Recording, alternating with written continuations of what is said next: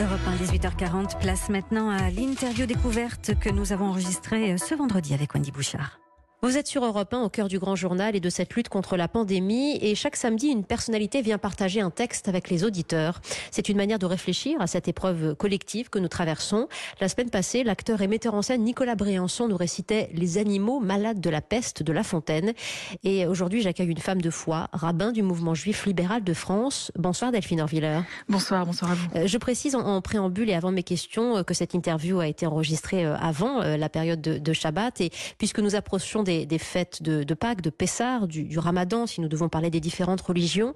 Vivre sa religion pendant le confinement, sans lieu de culte, sans réunion collective, c'est une épreuve pour, euh, pour chaque communauté. Comment vous le vivez? Oui, je crois que c'est un, défi euh, particulier parce que c'est vrai que les religions ont souvent euh, expliqué, elles l'ont fait particulièrement ces dernières années, à quel point on ne pouvait pas se passer de la présence de l'autre, qu'il fallait se méfier des formes virtuelles parfois de, de présence qui remplacent pas un contact direct.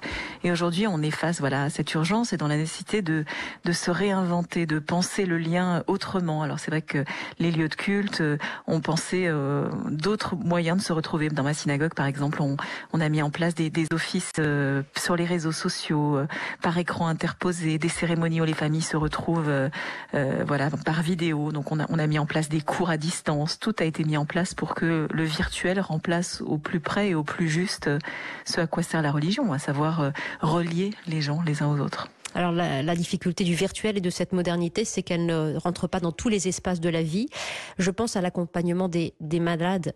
C'est une réalité à laquelle aussi vous êtes confronté, Delphine Orviller, avec l'impossibilité dans certains cas d'approcher ces malades du coronavirus. Là encore, comment euh, on franchit cette, euh, cette barrière physique?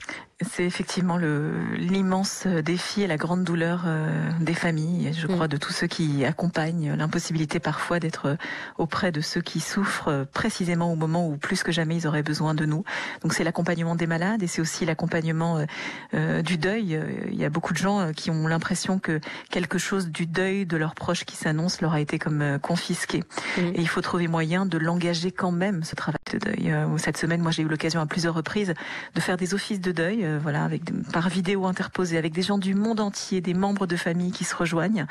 Euh, alors c'est pas la même chose, mais on est en train de créer autre chose. Et je trouve que la force de l'humanité dans ces moments-là, et ça, ça transcende toute tradition religieuse, c'est la puissance créative parfois face à la tragédie, c'est-à-dire la capacité d'inventer autre chose qui mmh. remplace pas exactement ce qu'on a perdu, mais qui nous donne quand même la possibilité euh, euh, de pas être uniquement passif face à ce qui nous arrive. C'est-à-dire qu'on est tout à coup à nouveau acteur parce qu'on va trouver moyen quand même d'être présent pour l'autre. Alors c'est vrai, vous l'avez dit, c'est particulièrement pertinent au moment où les fêtes approchent. Moi, je pense à la Pâque juive dans quelques jours, la Pâque chrétienne juste après, les fêtes du Ramadan, qui tombent toutes à peu près en même temps, euh, et qui sont précisément dans nos traditions un moment de réunion intergénérationnelle, le moment où les grands-parents attendent leurs petits-enfants, où les petits-enfants vont retrouver les anciens. Et cette année, on sait tous que ce sera pas possible, et donc il va trouver, il va falloir trouver moyen d'être plus créatif que ça, trouver moyen de voilà de d'être connecté autrement. Et ça, c'est vraiment un défi gigantesque qui nous est lancé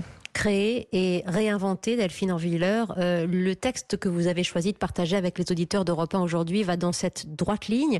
Euh, qu'avez-vous choisi justement? Alors j'ai choisi un, texte euh, qui a été écrit par Jean-Claude Amezen, qui est un immunologiste que certains des auditeurs connaissent peut-être, qui, qui est non seulement un scientifique, mais aussi un extraordinaire conteur, qui a une écriture et une parole extrêmement poétique. Il a écrit plusieurs livres qui s'appellent sur les, sur les épaules de Darwin. Et euh, je l'écoute beaucoup actuellement et je, je, relis beaucoup ses textes parce qu'il est pour moi une grande source d'inspiration, une sorte de poésie scientifique qu'il incarne. Eh bien, on va écouter un extrait de son ouvrage Sur les épaules de Darwin et on en parle dans le détail après. Nous sommes faits de l'empreinte de ce qui a disparu, de ceux qui ont disparu, de la présence de l'absence, de ce qui demeure en nous de tous ceux qui nous ont fait naître. Tout sourire d'enfant est d'abord un écho au sourire d'une mère. Toute main tendue vers l'autre, tout geste de tendresse, toute consolation sont d'abord un écho à une main tendue, un geste de tendresse, une consolation que nous avons reçue, d'une personne qui l'avait elle-même reçue et rendue à un autre, à une autre, qui ne lui avait encore rien donné.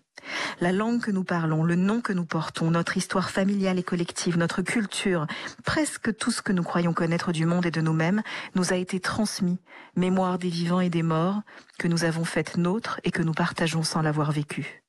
les contes et les légendes, les récits que nous entendons, que nous découvrons dans les livres, ce que nous apprenons de l'univers, des étoiles, des oiseaux et des arbres, et des lois de la nature, les tableaux que nous admirons, les instruments de musique, et jusqu'à la façon que nous avons de nous séparer des morts, nous a été légué de génération en génération en se transformant. Et ainsi, nous confondons à des degrés divers notre mémoire individuelle avec la mémoire de ceux qui nous entourent et nous ont précédés. Et en la faisant revivre, nous la transformons, nous la réinventons. Notre mémoire individuelle intègre le souvenir de celles et de ceux avant nous et autour de nous que nous n'avons pas connus, dont nous ne savons que ce qu'on nous a dit. Et notre mémoire individuelle, personnelle, singulière, devient une part de cette histoire collective dont émerge ce que nous appelons l'histoire. Notre histoire, qui est aussi pour nous l'histoire des autres. Notre histoire des autres. Delphine Orviller et la lecture de ce texte de Jean-Claude Amezen, extrait de Sur les épaules de Darwin. C'est inspirant euh, à la lecture de ces mots d'imaginer demain ensemble. C'est ça, Delphine Orviller oui, je crois que hum, ce texte, il nous rappelle euh, merveilleusement à quel point on est liés les uns aux autres, quelque chose dont on a bien évidemment conscience aujourd'hui, et tout particulièrement en un temps de, de contamination, on sait à quel point notre vulnérabilité fait qu'on est plus que jamais dépendant les uns des autres, que mon histoire n'est pas que mon histoire, mais c'est la vôtre, celle de quelqu'un d'autre qui se croisent et qui sont capables, certes, parfois de se contaminer, mais en général surtout de se fertiliser, de s'enrichir les unes des autres. Et puis ce texte nous dit que finalement, on est qui on est, parce qu'on est lié aux générations passées, qu'on est les enfants de ce qu'ont traversé les générations passées, y compris des tunnels obscurs qu'ils ont traversés, y compris des épreuves qui ont été les leurs et dont ils se sont relevés.